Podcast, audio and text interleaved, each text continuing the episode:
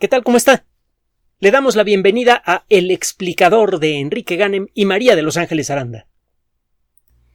En la segunda mitad del siglo XIX hubo una larga discusión entre dos grandes grupos, dos grandes escuelas de pensamiento en la naciente ciencia de la geología.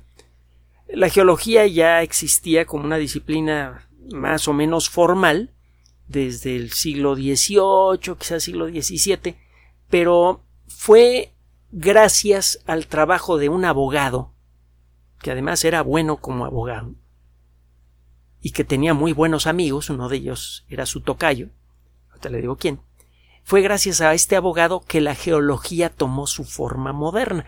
El autor del libro que fundó a la geología moderna es Charles Lyell, se escribe L-Y-E-L-L. Su libro es de fácil lectura, lo encuentra por todos lados, es gratuito en Internet, ya no tiene derecho de autor, y se puede disfrutar aún más si se apoya en la Wikipedia, porque puede usted ver los panoramas que tanto fascinaron a este hombre. Le encantaba salir al campo, eh, veía estos grandes panoramas y empezó a interpretarlos desde la perspectiva de un científico a pesar de que él no había estudiado ciencia. Escribió este libro que se llama Principios de Geología, que le digo que es muy fácil de encontrar, y que le sirvió como prácticamente como la única compañía que llevó su tocayo Charles Darwin en el viaje de cinco años que lo hizo famoso. Otro Carlos, que escribió un libro muy famoso también y que tampoco había estudiado ciencia de manera formal ya le dije que Darwin, eh, el estudio formal para el que le dieron un título profesional fue de teología. Bueno, el caso es que la geología comienza a desarrollarse como consecuencia del libro de Lyell y para la segunda mitad del siglo XIX eh, ya se había agudizado la discusión entre los catastrofistas y los uniformistas. Los catastrofistas decían que la historia de la Tierra estaba salpicada de eventos violentos que cambiaban de golpe el panorama terrestre y la vida en la Tierra también. Y había evidencia fósil que parecía apoyar esta perspectiva. Y desde luego, los uniformitarios o uniformistas, como le quiere usted decir, decían exactamente lo contrario que los cambios en la historia de la Tierra habían sido siempre graduales, al igual que los cambios en los seres vivos. Cada quien tenía pruebas muy buenas, casos muy interesantes, apoyados en la observación de rocas y en otras cosas que eh, soportaban eh, su perspectiva. Y como suele suceder en las grandes discusiones en donde las cosas no parecen resolverse, cada quien tenía una parte de la razón. Pero ninguna de las dos alternativas era la correcta. Ya podríamos aprender de eso en, otro tipo de rollos. a lo largo del siglo XX gracias al desarrollo de técnicas avanzadas, por ejemplo, las relacionadas con la radiactividad, se hizo posible empezar a ponerle fecha a las rocas. Y esto nos permitió dilucidar la realidad de algunos fenómenos ultraviolentos del pasado empezó a quedar claro que estos fenómenos ultraviolentos que habían cambiado la fórmula de la vida en la Tierra habían ocurrido a lo largo de miles, incluso millones de años. A la distancia, comprimidos por la perspectiva de la distancia, estos eventos parecían instantáneos. Llegó un momento en el que muchos geólogos llegaron a desconfiar de cualquier perspectiva realmente catastrofista, como consecuencia de de lo que le acabo de mencionar, muchos geólogos dijeron, ah, pues quien ganó todo este, este pleito son los uniformitarios o uniformistas. Esto comenzó a cambiar de manera importante, más o menos en la época en la que se comenzó a desarrollar el proyecto Apolo, y en buena medida se debió al trabajo de un matrimonio espectacular.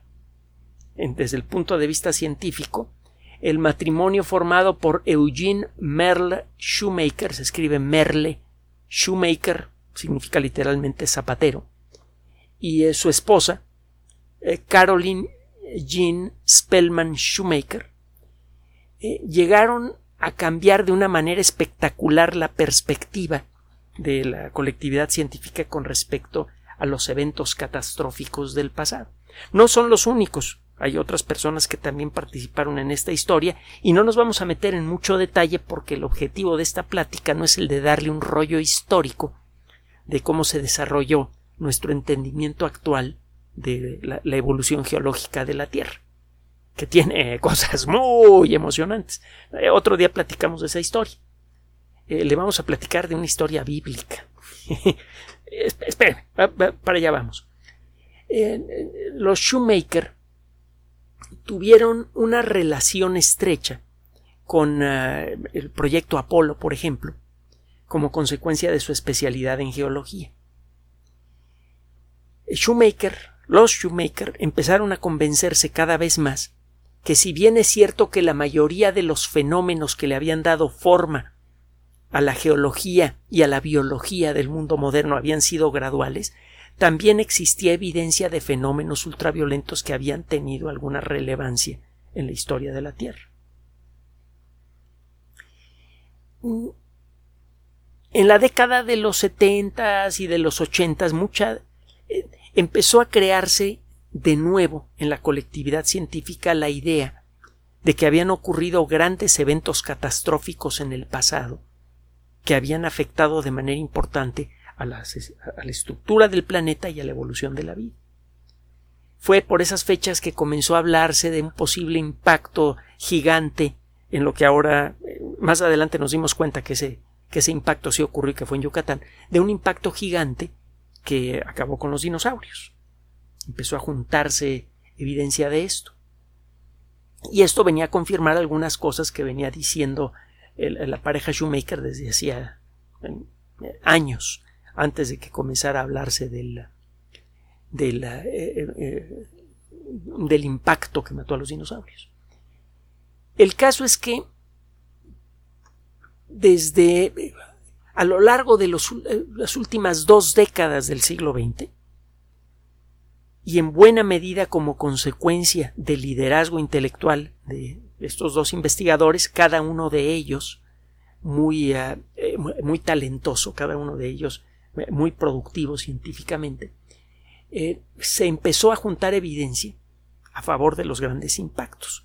Se vino el descubrimiento del cráter de Chicxulub, eh, gracias al desarrollo de sensores, de telescopios y otros dispositivos este, muy avanzados, empezamos a darnos cuenta de la gran cantidad de asteroides pequeños de unas pocas docenas de metros que se acercan mucho a la Tierra, y a la hora de echar cálculos quedó claro que uno solo de esos objetos, al chocar contra la Tierra, podría llevar energía suficiente para evaporar a una ciudad, y los objetos más grandes podrían producir catástrofes aún mayores. A esto se sumó el eh, descubrimiento de la evidencia clara de un impacto extraterrestre, el impacto más adelante nos dimos cuenta que era un asteroide, en eh, la zona general de Siberia, en particular en una región que se llama Tunguska, a principios del siglo XX. La evidencia documental, fotografías y otros datos que fueron tomados por científicos rusos, que fue toda una aventura y tenemos que platicar de ello alguna vez. Para que los que crean que hacer ciencia es quedarse siempre vestido de bata en un laboratorio muy protegido con aire acondicionado y con la piel apergaminada por la falta de sol. Aquel que crea eso tiene que escuchar la historia de los científicos rusos que fueron a documentar el impacto en Tungusk. El caso es que ahora entendemos que lo que ocurrió es que ingresó un objeto muy probablemente un asteroide, que como consecuencia de la tensión producida por la desaceleración, ese objeto se movía probablemente a unos 6 kilómetros por segundo, que son casi 20.000 kilómetros por hora, y en cuestión de segundos frenó hasta casi detenerse. La energía de movimiento de ese objeto se convirtió en calor de manera casi instantánea, y eso produjo una explosión equivalente a la de una bomba de hidrógeno de 10 megatones. Si quiere darse cuenta de lo que es eso, busque en YouTube el término Ivy Mike. Ivy se escribe I-V-Y. Luego pone usted un espacio y pone M-I-K-E. Ivy Mike fue la prueba de la primera arma termonuclear, el primer prototipo de arma termonuclear en la historia, hecho por los Estados Unidos en un atolón en el sur eh, del Pacífico. La detonación fue verdaderamente brutal. En la actualidad, la detonación de un arma de 10 megatones a 6 kilómetros de altura por encima de la Ciudad de México acabaría con los problemas de tráfico de esta ciudad y con los problemas de seguridad y con todos los problemas, porque una ciudad no puede tener problemas si no tiene ciudadanos. No sé si me explico. Una explosión así probablemente sacudiría e incluso quizás hasta rompería vidrios cerca de la ciudad de Querétaro, que está como a 200 kilómetros de distancia de aquí un arma termonuclear de, 10 megatones es algo verdaderamente titánico. Y eso fue lo que detonó encima de Siberia en aquella época. La temperatura en la parte que estaba justamente abajo del, del eh, asteroide al momento de explotar seguramente superó los 2000 grados centígrados. Y esto, pues, desde luego, dejó unas huellas geológicas inconfundibles. No hubo cráter porque la detonación ocurrió a gran altura, pero sí hubo otras afectaciones muy obvias. Hubo personas, afortunadamente muy pocas porque esa zona incluso ahora está prácticamente deshabitada, pero hubo personas que estaban a casi 100 kilómetros de distancia que fueron derribadas por la onda de choque, afortunadamente sin consecuencias mayores en casi todos los casos. ¿Por qué le estoy contando esto? Bueno, vamos a brincar por un momento de la geología de impacto a la arqueología.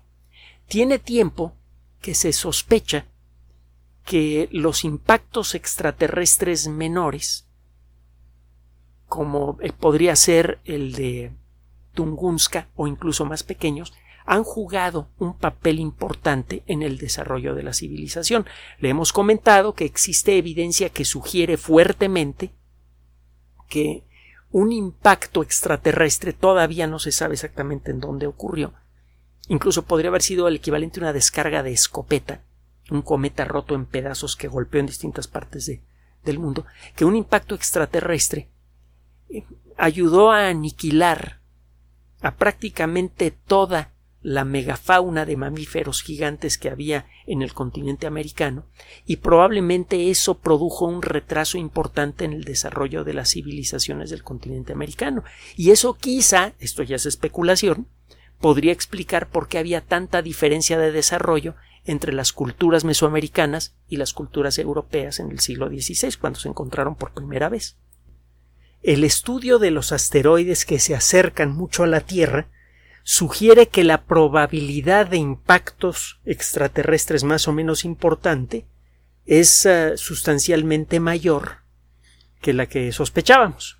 Llegamos a creer, por ejemplo, que un impacto como el de Tunguska ocurriría probablemente una vez cada 15, 30, 40, 50 mil años. Cada investigador que se ponía a hacer numeritos, a especular, ofrecía una, un número diferente, pero en todos los casos se antojaba improbable que hubieran ocurrido dos o más impactos parecidos en, eh, a, lo largo de la historia escrita. Acuérdese que en los últimos dos y medio millones de años han ocurrido como veintitantas glaciaciones y cada glaciación dura decenas de miles de años en las que hace un frío de la patada y luego se viene un derretimiento rápido que eh, quizá podría durar un siglo o menos, no se sabe cuánto tiempo, hay gente que dice que podría ser en cuestión de pocas décadas, y después de eso se viene un periodo con un clima más o menos estable,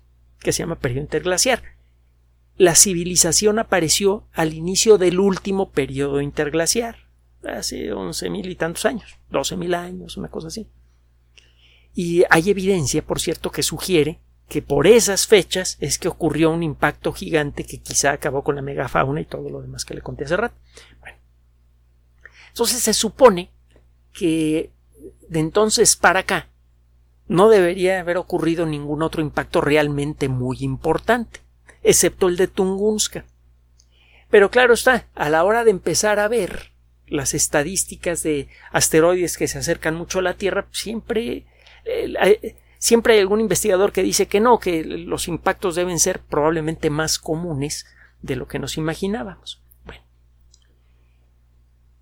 En, eh, en Jordania y en otros países cercanos, incluyendo Israel, Líbano, incluso en, en Egipto, hay muchos arqueólogos trabajando, es una zona desde luego muy rica, pero hay algunos que de manera muy específica están buscando encontrar alguna correlación entre los eventos relatados, por ejemplo, en el Viejo Testamento y, eh, y hechos históricos reales. Hay motivos para creer, por ejemplo, que el eh, supuesto retiro del Mar Rojo, que permitió el paso de Moisés en su huida de Egipto, podría estar relacionado con fenómenos geológicos. Hay evidencia insuficiente pero interesante que, lo sugiere, etcétera, etcétera.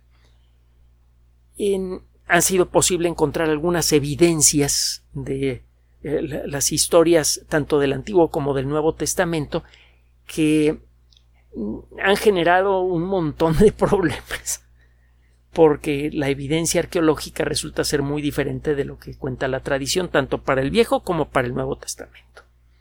Eh, le invito a que busque usted en YouTube la historia de una tumba que se encuentra en una eh, en unos apartamentos en, Jerusalén que se llaman Talpiot. Busque usted el término eh, en inglés tomb, tumba, Talpiot, National Geographic.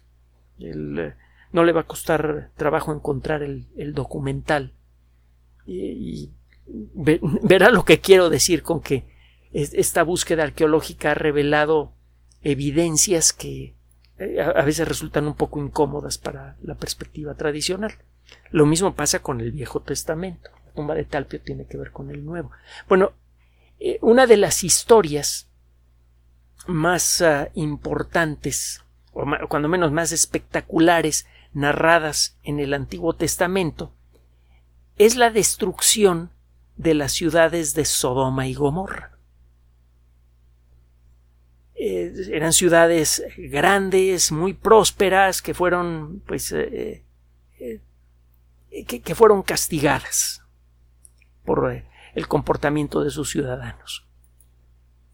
Los primeros trabajos arqueológicos no encontraron evidencia de un lugar que haya sido destruido por algún evento superviolento, pero con el paso de los años nos hemos dado cuenta que incluso los eventos más violentos pueden a veces dejar huellas muy difíciles de reconocer. Es apenas en las últimas pocas décadas que los geólogos, por ejemplo, han aprendido a reconocer con razonable certidumbre los restos geológicos que dejó un tsunami incluso un tsunami gigante. No son fáciles de reconocer. Y lo mismo pasa en el caso de impactos extraterrestres que no dejan cráter, como en el caso de, uh, Tunguska. Esta ciudad de la que le voy a hablar ha sido objeto de muchas discusiones desde hace ya bastante tiempo. Se llama Tel el Haman, Hamam, eh, se escribe tel, T-E-L-L, espacio E-L, guion, H-A-M-M-A-M. Eh, tel o Tal el Hammam se encuentra en Jordania. Es una ciudad eh, que definitivamente fue muy importante en su época. Es una ciudad que permaneció continuamente habitada por mucho tiempo por eh, eh, varios miles de años y eh, llegó a ser diez veces más grande que Jerusalén y cinco veces más grande que Jericó, dos de las ciudades más importantes de los primeros años de la civilización. Bueno, no de los primeros años, pero sí de, la civilización antigua de la región. Así lo dije de una manera un poco más precisa. Mm, obviamente, el estudio de Tel el Hammam ha sido eh, de prioridad para muchos equipos de investigación, ya sea de manera directa en el sitio o eh, estudiando los documentos generados por los investigadores que trabajan ahí. Hay mucha gente interesada en Tel el Hammam. Eh, se pueden encontrar muchas claves de cómo vivía la gente en aquella época en esa región. Y entre esas claves uno puede incluso dilucidar cosas que normalmente no dejan una huella arqueológica directa, como el comportamiento colectivo, como los valores sociales, etcétera, etcétera. Hay tanto material en este, en este lugar y que además involucra un intervalo de tiempo tan grande que se hace razonable suponer que la información arqueológica que uno puede extraer de un sitio como estos va a tener relevancia para toda la zona. Si tiene usted una ciudad muy grande, por ejemplo la Ciudad de México, por ejemplo Nueva York o cualquier otra megaciudad, y empieza a estudiar el, el, estilo de vida, la forma en la que trabaja la gente, etcétera, en las zonas aledañas, empieza rápidamente a quedar claro que las costumbres, la forma de hablar y otros, muchos de los aspectos de lo, de, la vida cotidiana de la gente que vive en la periferia de estas grandes ciudades rápidamente queda eh, dictado, aunque sea de manera parcial, por el estilo de vida de la gran ciudad misma. Y esta influencia cultural muchas veces se extiende a una distancia enorme de la ciudad. Sobre todo si tiene usted una, una zona, como ocurría en aquella época en Jordania, y de hecho en toda esa región, en donde el número de ciudades grandes era muy reducido. Estábamos aprendiendo a hacer ciudades grandes en aquella época, me refiero a la colectividad humana. Entonces, la influencia cultural de estas ciudades debió ser incluso mayor que en la actualidad. El estudiar esas ciudades es un poco el estudiar los valores, el comportamiento, la economía, todos los aspectos culturales atractivos de toda la región. Eh, es por esto que hay mucha gente trabajando en la región de Tel Amam. Eh, ya se, tiene, eh, se tienen bien identificados varios horizontes de desarrollo. Con el paso de los años las ciudades van creciendo y se van quedando atrapadas abajo de ellas las evidencias de, de su vida pasada. Eh, por ejemplo, en París, si usted eh, eh, esto lo puede ver en YouTube, hay varios documentales muy interesantes. Si usted se pone a estudiar el subsuelo de París, se encuentra con el pasado de París. abajo del Louvre, en donde se encuentra ahora la famosa pirámide que tanto escándalo provocó y que queda tan, tan bien retratada en la película El Código da Vinci, no se encuentra usted con la tumba de María Magdalena, sino que se encuentra usted con los basamentos de lo que fue la orilla de la ciudad medieval. Y se pueden visitar. Y también de nuevo en YouTube puede usted hacer una visita virtual. Con la ventaja de que le sale gratis el viaje, le sale gratis el boleto y no tiene que hacer cola. Y no se, no se expone usted a COVID-19. Bueno, si usted estudia entonces distintas capas del suelo de una ciudad que ha sido habitada por miles de años, usted va estudiando distintos momentos de su historia. Esto se ha hecho desde luego en esta ciudad, y tiene tiempo que varios arqueólogos están molestos por algo. Ya sabe usted que la historia de la civilización la dividimos con base, en, en buena medida con base en el tipo de herramientas que han sido desarrolladas a lo largo del tiempo, tanto en los materiales que se usaron para hacer las herramientas como en la manufactura misma. ¿Por qué? Porque las herramientas normalmente las hacemos con cosas duras que tienden a sobrevivir al paso de, miles de años. No es un accidente que eh, clasifiquemos a las culturas más antiguas, las culturas precivilizadas, por el tipo de herramientas de piedra que utilizaron. Y a lo largo del desarrollo de la civilización han sido utilizados varios materiales que han marcado nuestra historia, cuando menos la historia de la civilización en, eh, en Oriente Medio. Está el caso de la edad del cobre, de la edad del bronce. Bueno, a mediados de la edad del bronce, algo ocurrió en Telamam porque usted ve en rocas más, eh, bueno, en capas más antiguas, un montón de restos. Llega un momento en el que los restos desaparecen y lo único que encuentra es una capa de un metro y medio, hecha de lodo, polvo y otras cosas, pero prácticamente sin residuos arqueológicos. Y luego, arriba de esa capa de, de un metro y medio, vuelve a encontrar usted restos arqueológicos. Como si por un tiempo la ciudad hubiera desaparecido. Esto ya, empieza a sonar interesante y me imagino que ya sabe para dónde vamos. Y sí, vamos para allá. Resulta que este grupo en particular, que publicó su trabajo en una revista electrónica de libre acceso que se llama Scientific Reports de editorial Nature, el artículo lo puede usted descargar. ¿Qué cree? Yo ya lo descargué. Así que si yo puedo, usted también puede. Scientific Reports de editorial Nature eh, eh, busque allí, va a encontrar un artículo que eh, narra precisamente todo esto que le estoy comentando de Telelamam. Lo que encuentran estos, estos investigadores es una colección de materiales poco usuales.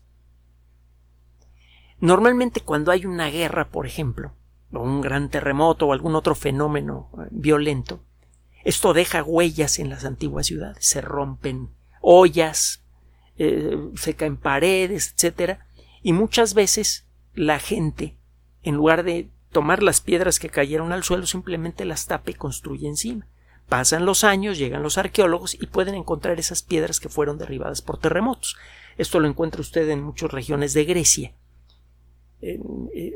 asociadas a una muy probablemente a una gran supererupción del volcán Santorini que podría haber dado origen a la leyenda de la Atlántida. Hay buenos motivos para creerlo.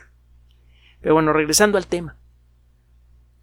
En, este, e, e, en esta zona, al principio de esta zona de metro y medio, en la que lo único que se acumuló fue tierra y lodo, se encuentran fragmentos de cosas que bueno, al principio se puede interpretar como consecuencia de una guerra o de un terremoto.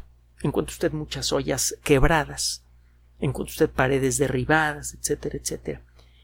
Pero estos investigadores se pusieron a ver de cerca, incluso con microscopio y otros instrumentos, la superficie de estos materiales y encuentran que la superficie de muchas ollas de barro están derretidas al punto de que se, de que se vitrificaron. El material se derritió y se convirtió en algo como un vidrio sucio. También se encuentran ladrillos hechos de lodo, hechos de eh, algo parecido al adobe que se eh, utiliza todavía en el continente americano, que también se cristalizaron por un destello de calor muy interesante, muy, intenso, perdón, que produjo unas estructuras muy interesantes. Ahora sí, como burbujitas. Cuando usted calienta mucho un ladrillo hecho de lodo, la poca agua residual que queda allí comienza a evaporarse y forma unas eh, costras que parecen burbujas en la superficie. Eh, también se encuentran otros eh, se encuentran materiales parcialmente derretidos. Y esto le digo, en, lo encuentra usted en abundancia en la base de este bloque de un metro y medio de sedimentos que están prácticamente desprovistos de otros restos arqueológicos. Es decir, que al principio de esa etapa en la historia de, Tel el Amam, pues eh, hubo algo que produjo un destello de calor muy intenso que que derritió cosas que no se podrían derretir en los hornos que utilizaban estas personas para fabricar sus herramientas de bronce o para fabricar sus ollas de barro o para fabricar sus eh, ladrillos. Fue una temperatura muy superior que la que ellos podían producir con las técnicas que existían en la época. A la hora de ponerse a evaluar con detalle encontraron que esta temperatura debió ser superior a los 2000 grados centígrados. Además, por la forma de, de los daños en estos materiales, parece claro que este destello de calor fue muy intenso pero de corta duración. Ahora, esto no es suficiente para sacar conclusiones. ¿Podría ser una erupción volcánica, un incendio? La respuesta es no. la evidencia indica claramente que la temperatura a la que fueron sometidos estos objetos muy probablemente fue de 2000 grados o más. Eh, ningún incendio puede producir una temperatura tan alta. Cuando menos ningún incendio con los materiales que existían en aquella época. Podría ser una erupción volcánica, bueno, pues primero que nada, ¿en dónde está la lava? Y segundo, no existen lavas de 2000 grados centígrados, cuando menos no que salgan a la superficie de la Tierra. Si hay roca fundida con una temperatura incluso superior, pero está muy abajo en el manto. La lava que llega a salir del manto terrestre a la corteza, la lava basáltica, tiene una temperatura de 1200. Y bueno, eh, vea lo que está pasando tristemente en las Islas Canarias. Eh, en la actualidad, eh, esa lava deja una huella imborrable. No está por ningún lado. La mejor explicación hasta el momento, de acuerdo con los autores de este estudio, es que eh, la ciudad haya sido destruida por un destello de calor brutal que vino del cielo y por eso no dejó un agujero en el piso, un agujero gigantesco, que sería perfectamente detectable en la actualidad, sería un cráter de varios kilómetros de diámetro, cuando menos de varios centenares de metros de diámetro. Eh, el cráter no aparece por ningún lado. Esto sugiere a su vez que lo que ocurrió en este lugar fue algo parecido a lo que sucedió en Tunguska. Es necesario hacer otro tipo de, de trabajos para confirmar esto, por ejemplo, buscar depósitos de cierto tipo de materiales, pero lo cierto es que sí se han encontrado algunas cosas más en este lugar que apoyan la teoría de la, de la explosión de un eh, fragmento de asteroide a gran altura. El cuarzo es un mineral muy común y es extraordinariamente resistente.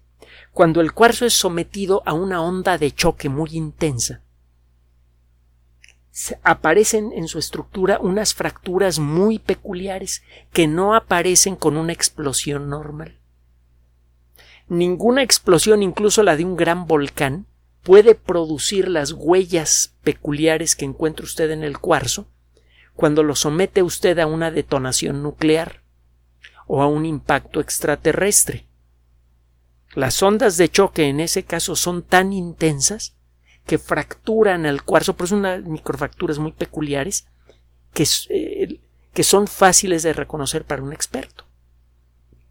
Así que esas, eh, eh, esos ah, esos granos de cuarzo con afectaciones claramente ultraviolentas se encuentran en cantidades importantes en, eh, eh, muchos rincones de Tel Amam, en particular en esta zona que, se, que fue depositada poco después de que eh, dejaran de aparecer restos arqueológicos en la ciudad, es decir, eh, al principio de esta pausa de un metro y medio en la deposición de material arqueológico.